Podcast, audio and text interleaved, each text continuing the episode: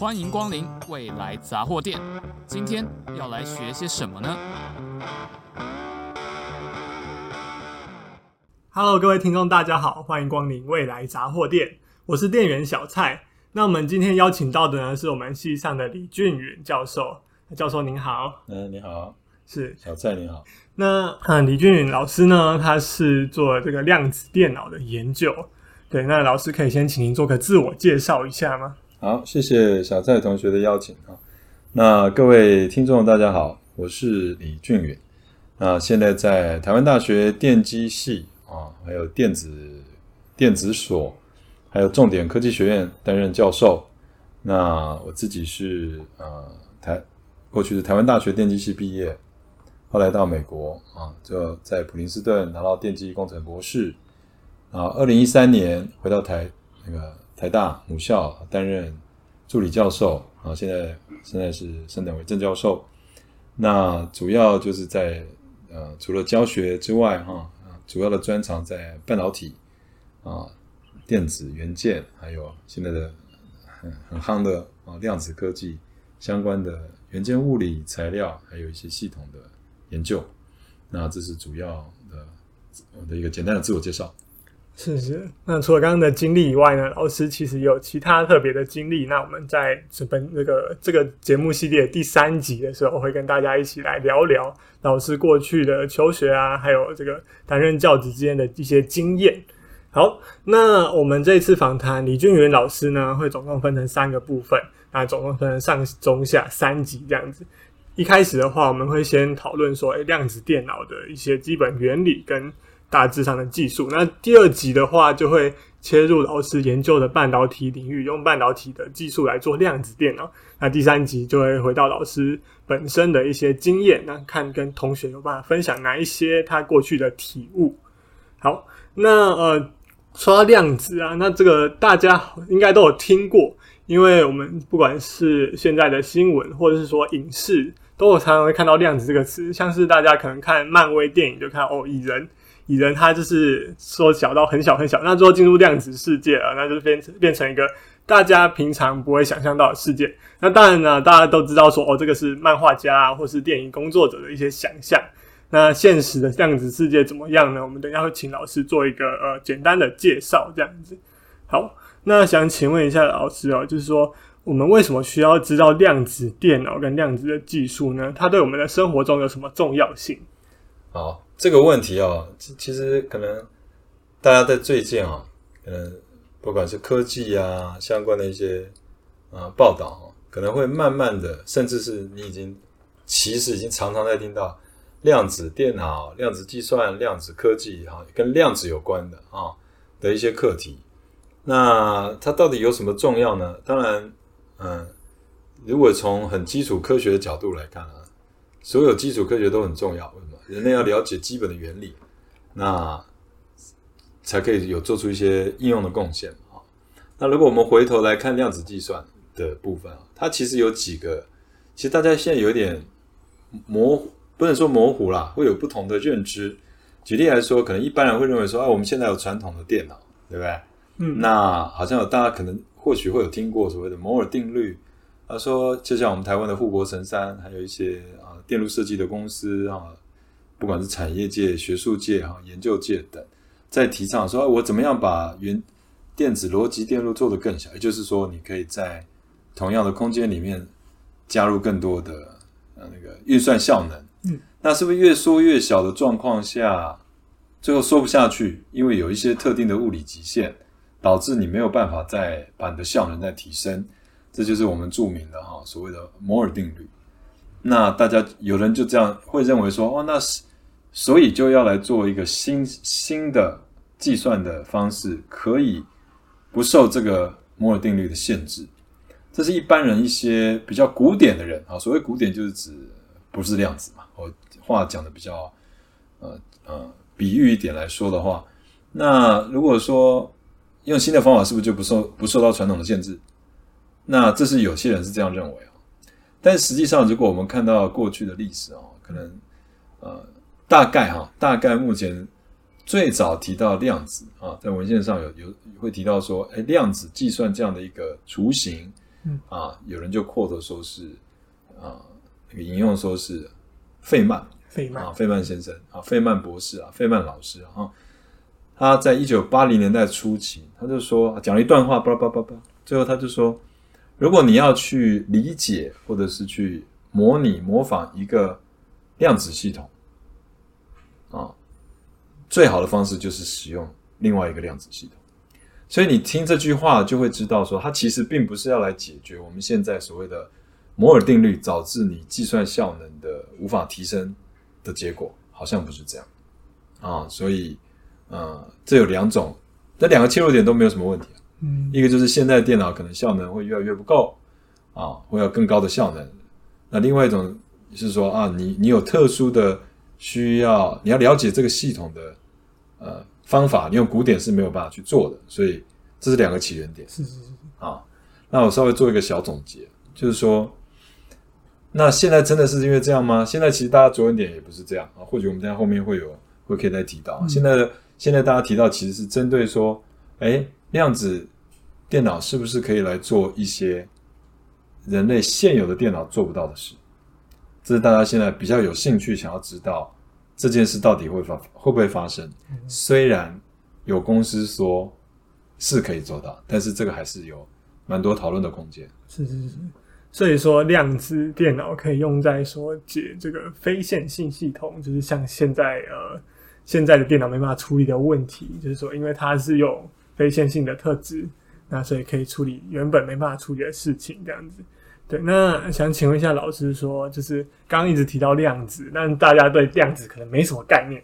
那请问量子是什么？那怎么去呃，让我们用简单的一些基础概念可以了解量子呢？哎，我我刚刚你讲那个非线性，这可能要纠正一下，因为量子系统它可以是它是线性的，所以不应该是说非线性，应该是说有些问题用呃现代的电脑它。可能需要花一百万年或是更长的时间，有点像质因数分解，你就是解，你就是没办法解，或者像密码，你需要的时间就是要很久。嗯，那那个时间可能是什么十的十五次方年这么久，虽然数字上你解得出来，可是连宇宙的生命都没这么久，所以这这其实不是所谓的线性非线性。那，一般来说，非线性的问题会比线性更难解。嗯啊，所以量子问题其实不不不归类在这在这个部分，哦、那就牵扯到说，刚刚你有提到的什么叫量子啊？我们讲一下，我们个人啊，我我们要回来看这个字 quantum 啊，这这个是量子的这个字的英英文字是。那其实各位还有一个英文字叫 quantity，数量，数量这个字叫 quantity，它跟 quantum 其实是同样的字首啊。那其实都在讲数啊，数量这些东西。那量子是什么？其实我举个例子啊，我有一个，有两个，有三个。我们人的数量不能够切分为二分之一个人。虽然你在算平均所得的时候啊，或者说那个呃，你没有办法，你是可以切分成啊，平均一个人两百万，那一点五个人就有三百万，这是数字上出有有办法出现的数字。可是像数人的数量啊，像我们选举选票没有零点五人这个事。嗯所以这种你可以称之为量子，一个一个的啊。那我们人类身处的世界里面，时而有量子，时而没量子。以这个观念来讲的话，比方说人人的数量是一个一个可以数，可是你开车或是你的你的所得，它可以是零点一块啊，除非你最小是一块了啊。所以有些东西像你的速度，开车的时速可以是三点五公里，三十五点三公里。或是你的小数都可以，所以用这个概念来比喻量子啊。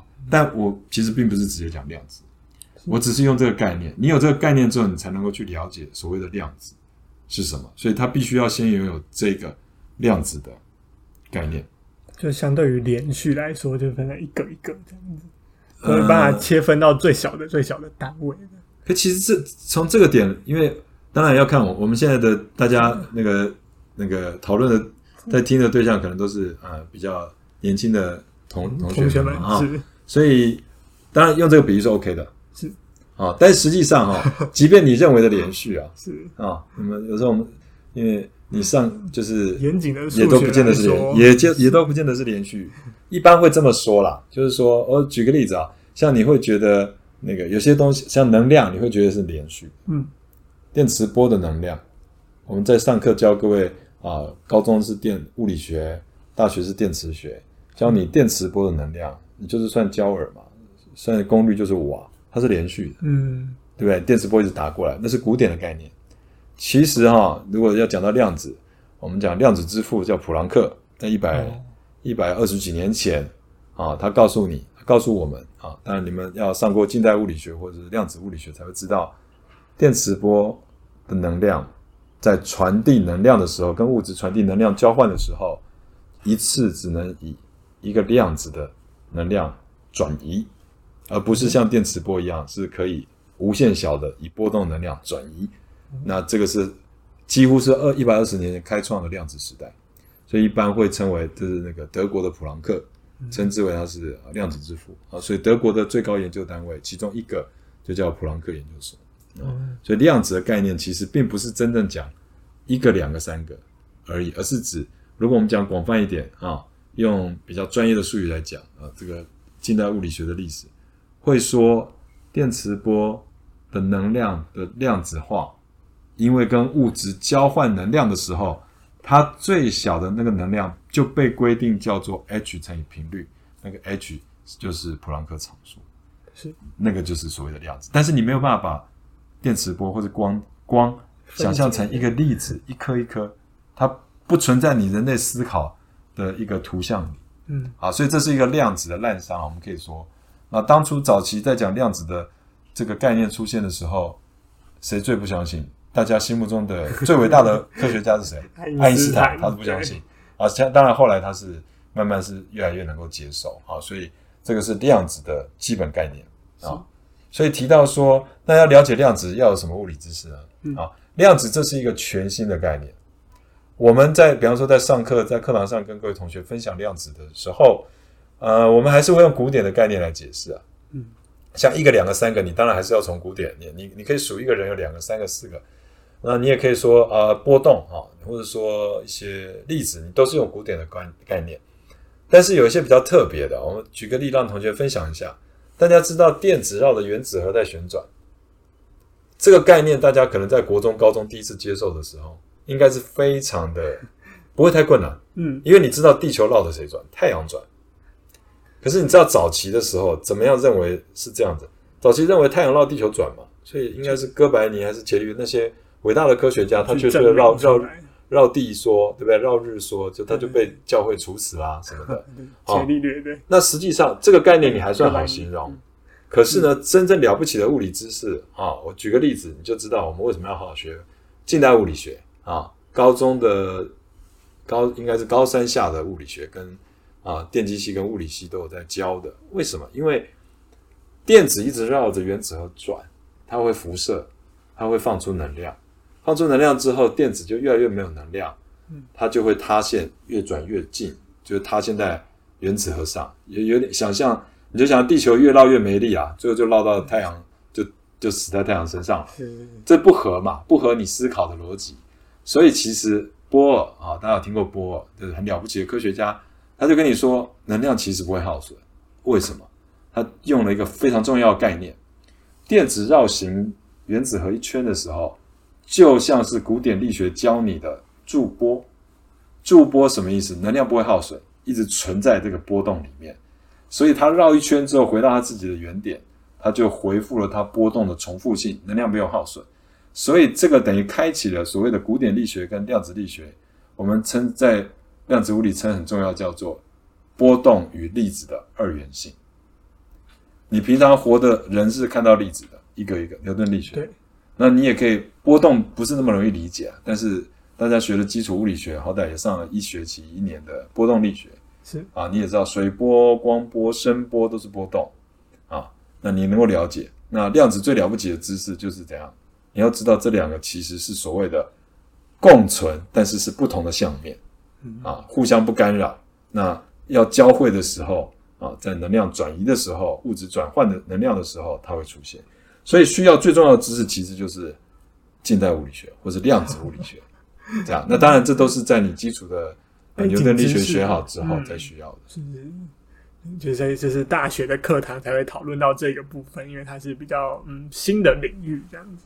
是，那呃，刚刚稍微知道了一下量子是什么之后，想要问老师说，诶，那要怎么用不同的量子状态进行运算呢？这个量子电脑是基本原理是什么？好，简单讲哈，大家一般是一开始要想要做量子运算，我们举个例子啊，啊、呃，我们要做计算的时候，所谓的计算就是一加一等于二，一加二等于三，以此类推。那电脑，我们如果制造出一个电脑是可以知道一二三四五六七八九十，像我们人类的十进位，那最好。可是实际上现在电脑不是这样。嗯，现在电脑它只知道一跟不是一，哦，就是有跟没有，它只知道这个。那它怎么样实际上做这件事？就是我我告诉电脑这样，然后你现在是有高电压跟低电压，就这样。啊，就是有供电跟没供电。嗯，那它利用这两个作为所谓的零跟一，那它只有零跟一啊，不像我们人类是从零到十啊，一到十，它做什么事？这就是所谓的二进位。啊，一加一正常等于二。可是对于电脑来说，一加一就不是二，二要进到下一位，就会变是一零啊。那这个相关的基础知识，可能在计算机概论啊，这会比较偏向大学啊的电机系里面的什么交换电路这个课程啊，或是一般计算机程式也都会教。跟逻辑比较有关系对对。那这是一般传统那个计算的概念。那量子呢？好，量子比较特别一点。量子它特别的地方是，它有一个东西。我们举个例子好了。我我现在人站在北极，我往北，我往上指叫做一，我往下指叫做零。嗯，那我也可以利用这两个上下的状态叫做所谓的二进位状态。是，那这是传统计算。可是如果我今天要做量子计算，好，最大的差别就在这里。好，个就是呢，我可以把这个南极跟北极往北指跟往南指这件事情，我可以赋予它一个一个权重。嗯。就是说，我要百分之百往北指，我就是朝上；我百分之百往南指，我就是朝下。那就是所谓的古典计算。可是，如果我说，哎，我不要，我把一半往北指，一半往南指，好，啊，各一半一半。那请问各位，我们这样想想看，如果一半往北往南，你会合成在哪里？你就会合成在它的中间啊。嗯。那中间，请问你是就是在它往北跟往南这条线的正中央？可是，各位想想看，这是一个维度的空间。往前走跟往后走，你想想看你，你在那个空间中，你可以往横向走，所以实际上你可以在那个终点中画出一个平面，这都是你可以存在的地方。所以实际上对你来说，刚刚有一个往北跟往南，又有一个平面，其实你就可以展开成为一个球，这个就叫布洛赫球，在任何的球面上的坐标都可以利用往北指跟往南指的去合成它。那你就可以想象，原来我只有北极跟南极这两个状态，我现在成为球面上任何一个点，都可能是我的运算状态，我就会展开更多可能的计算单元，那我就可以做更强效的计算，而不是更快速啊！各位同学，是指更可以处理更多的事情，所以这是从最简单的原理来思考说，为什么量子计算大家觉得好像很有钱，很像很有发展的。愿景原因是因为它可以处理高度复杂、数量的数量非常多，尤其是质因数分解，那个是最多的。嗯，或者说像所谓的新药的配置，因为你要处理很多化学反应，你又不可能拿人去做，像现在那个所谓的 COVID-19，你 不可能都都来不及了啊，就就先先做活体实验。你当然希望能够做一些哎分析，所以像这一类还有一个什么金融市场，嗯，对不对啊？就是说如果啊，我们不知道今天啊，你说啊，今天我们护国神山怎么样了，或者说我们怎么怎么样了啊？常常大家看到好消息，实际上股票是下跌的。为什么？因为可能我今天想到的是，哦，我好消息，我如果不怎样，我就会怎样。那这一些东西，你用古典电脑太多，太多，所以量子电脑现在主要的应用就会是着重在说，可能性越大的问题，越越越有可能用量子电脑来发展啊。所以就等于说，量子电脑一个运算单元，它就可以处，就是可以处理很多不同的资讯，这样等于说它的运算量就会变很大很大。那想请问一下，就是说，像刚刚说电的传统的就是零跟一，那它就用电路来做。那这样子的话，这个量子电脑运算单元是什么？是一个电子的。好，我们一般会说啊、呃，其实不一定要电子啊，因为我们只要任何的物理系统中，只要有量子的特性，什么特性？就是你可以写成是南极跟北极，刚刚一个往往北指跟往南指的组合，嗯，这个组合是线性的，所以才刚刚回答刚刚同学的问题是，这其实就可以是线性，要看你怎么定义这件事。那啊、呃，什么东西可以是量子的啊？以我们物理系统来讲，电子本身的行为啊，就可以是量子的，包含电子的电荷状态跟电子的自旋状态。这是最常被使用的两个在半导体的，那还有啊，像超导体也是啊，它也可以用超导体的，那超导体本身就是量子行为。那还有用光学的，你也可以用光的极化啊等等，所以它有不同的可能，不同的物理的呃状态来做这件事啊，所以都有可能，不见得是只有说一定要半导体。那它要用的单元，基本上我们会称之为很重要一个词叫量子位元，所以它的英文叫做量子 quantum，位元叫做 bit bit。所以通常大家会所简称所谓的 QUBIT 叫 qubit，所以量子位元。Oh. 有的时候你会看到人家翻译叫比特，什么量子比特啊，这个有时候会会有点跟那个比特币那个比特混淆啊。不过基本上这就是啊，实际上跟传统有一点点不太一样的说法了。嗯，嗯，那刚刚听起来这个量子运算它的发展前景是很多的，就是说你没有办法处理我们现在传统电脑没办法处理的问题。那想请问一下，说，诶，那个量子电脑未来的发展跟限制分别有哪一些呢？我想啊，量量子电脑的那个现在的瓶颈啊，其实现在在于说，呃，敲锣打鼓的人多，真正有真正有理解的人，或者说有 实质投入的人，相对是比较少。是，这如果以台湾来讲了哈，我们在台湾半导体是相当于在全世界非常领先的部分。是啊，那主要是说，嗯。你实质上投入的人才在某些地方，等下我们第二个阶段就会讲到一些半导体、嗯、啊。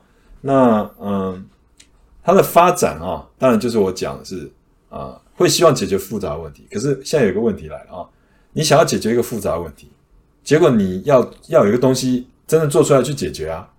哦，对啊。所以现在的状况有点像是我告诉你有一个问题啊，哦，它可以被拿来做这件事，可实际上呢，你东西没有出来。然后一直告诉大家可以来做这件事。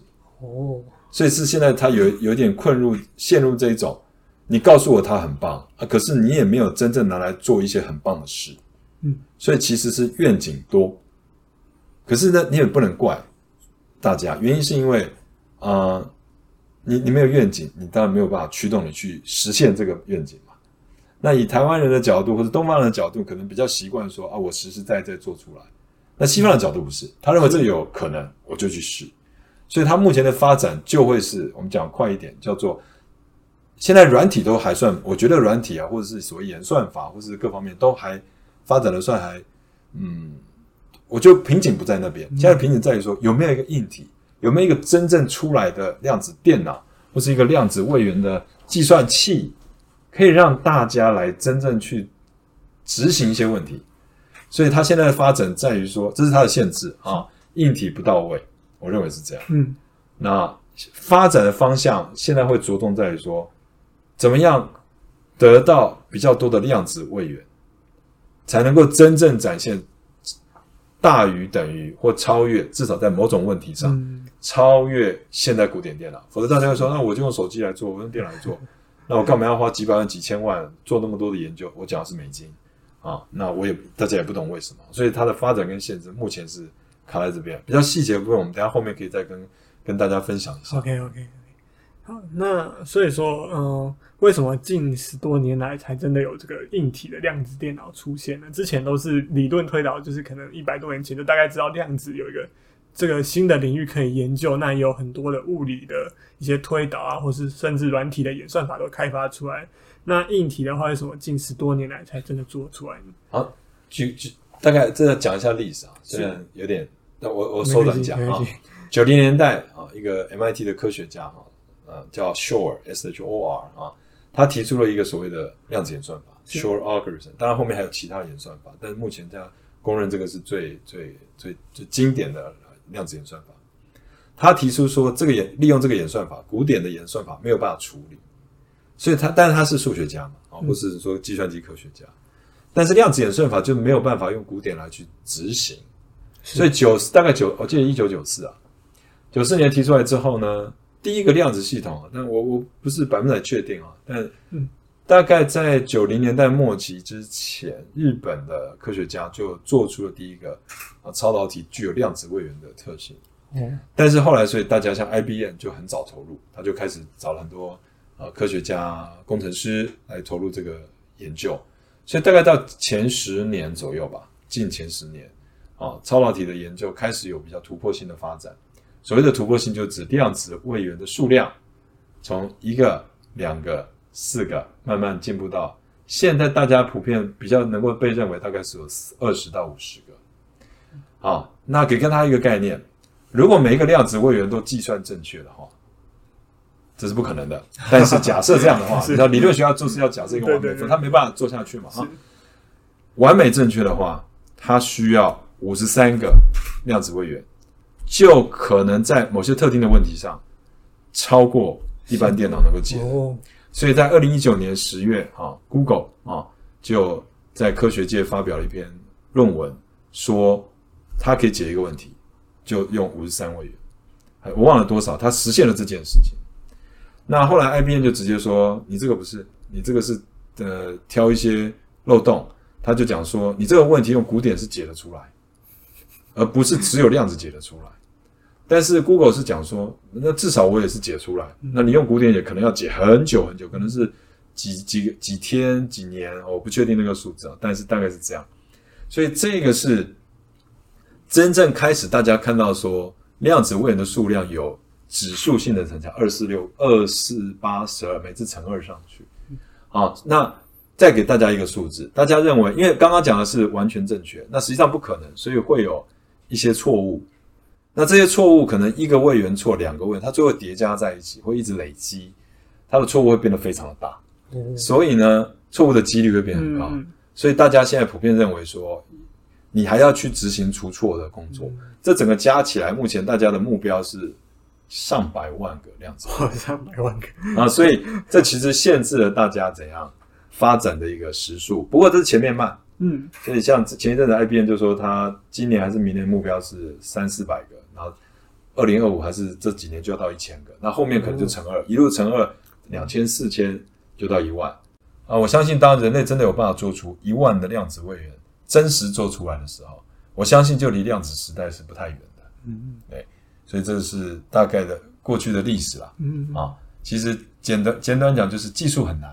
等下我们后面会有更有更有时间来分享那个技术到底有多难。技术很难，会导致钱也进不去，资金也进不去，人也进不去。嗯，对不对啊？就像之前有我们有听过什么货货进什么货出不去嘛，人进不来嘛，就有点像这样。你现在只要慢慢的都大家看到好像有可能啊，那投入人会更多，磁吸效应会更强啊。所以目前看起来未来是非常有机会会有一些很有趣啊，也可能会很有用的一些应用应用在量子的科技里面。了解了解，那刚刚有提到说，诶，可以用半导体还有超导体来做这个量子的计算。那请问还有哪一些其他的量子技术，或是刚刚那两个技术大概是什么概念呢？好，那一般来说，其实有蛮多种的了啊。嗯、我们讲几个比较热门的啊，那它它它的一都有它的原因，它现在还没有定于一针，哦，而且很有可能不见得会定于一针，而我们现在都不知道。那超导体是现在所有的材料里面大家最领先的，因为它好做。所谓的好做，也不是真的多好做，而是说它的尺尺寸比较大，一个大概是一微米，大概是你头发的百分之一细，但是是你现在最小的逻辑电路在晶片里面最小的一百倍大。嗯，所以那这你就知道超导体相对是好做的。各位同学，头发是你你眼睛看得到，不是看我我我头上的头发，你一根头发掉在白纸上，你是看得到它，所以告诉你，你的眼睛看得到一百微米，是你其实看得到。啊，眼睛就看得到，不用显微镜。嗯、那生物的大小可能是几微米，要用显微镜看。那所以超导体相对在制作的工艺上是好做。那我们台湾的护国神山是做到十纳米的。嗯、那十纳米这个尺度，你用一般的光学显微镜看不到，你要用电子显微镜，所以更更加的困难。所以超导体目前领跑。嗯，那因为它，但它当然有材，它最困难现在是材料上的问题了啊。所以它怎么样去可？突破它材料的限制，那很多人都在做了啊。那半导体的话啊，因为大家因为它普遍要做很小，可是呢，半导体的话，现在全世界台湾的工艺就特别领先，所以就我们的国家啊，国科会啊，或者是很多呃业界人士，或者是各方面都呃物理学家都认为说，呃，是不是有一些潜能，台湾利用很好的工艺来做？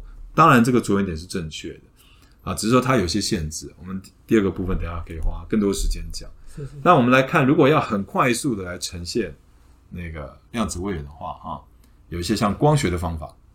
不，光学的话会有一个状况是。我要呈现一个量子位元，我我可能普遍性是在光学桌上放镭射啊，放光源，放接收器，放处理光学信号的。那你要很大的一个光学轴。那如果今天我们刚刚知道目标可能是五十三、一百个量子位元，甚至到一万、一千万，那你要一个光学轴很大，那你还要光学轴都要防震啊，所以这个部分会有量子位元扩充性的问题。不过它相对是。比较容易在初期可以呈现量子位元啊。那有人提到说，那我把它光光晶光机体电路化嘛，把它做成光晶片。各位，你到现在还是没有可能在你的日常生活中 不太知道有什么东西是光晶片。是你虽然常听过光子学、细光子学，但它其实还没有那么普遍应用，基本上还是非常非常小啊。所以这还有蛮长一段路要走。那再来就是所谓的。离子阱，这个可能有听过没听过啊？离子阱为什么特别提到？我们台湾有一家啊，那个有一家很大的企业啊，他就投算是企业界第一个投入专门的实验室啊。他有聘请呃学校的老师，还有从澳洲的挖角啊一个那个那个学者来去做。他们就是打算用离子阱啊。那他但是他要控制原子，要控制一颗原子哦啊，不是控制你的儿子。啊，不是啊，控制你儿子也不可能。那我跟你讲，控制原子还比较容易哦，啊，但是非常的困难啊。所以，呃，这有几种特别的几个呃候选人啊。嗯。那未来它都有好优缺点了。对对，对。那目前，嗯、呃，好坏不知道。等下后面我们有时间再跟各位讲的比较详细一点啊。嗯。是是是是。好，那呃，刚刚老师有跟我们说到，就是。量子电脑对我们来说有什么重要性？就是可以做一些现在电脑做不到的事情，但它当然有一些限制，以及老师刚刚有提到说，呃，量子电脑基本的运算元是什么样子。好，那啊、我们这个上集就先暂时到这一边。那我们接下来下一集呢，会跟会请老师讲一下，说量子电脑大概是什么样子。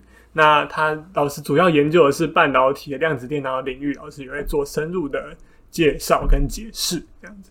好。那我们这一集就到这边，谢谢大家的收听。好，谢谢。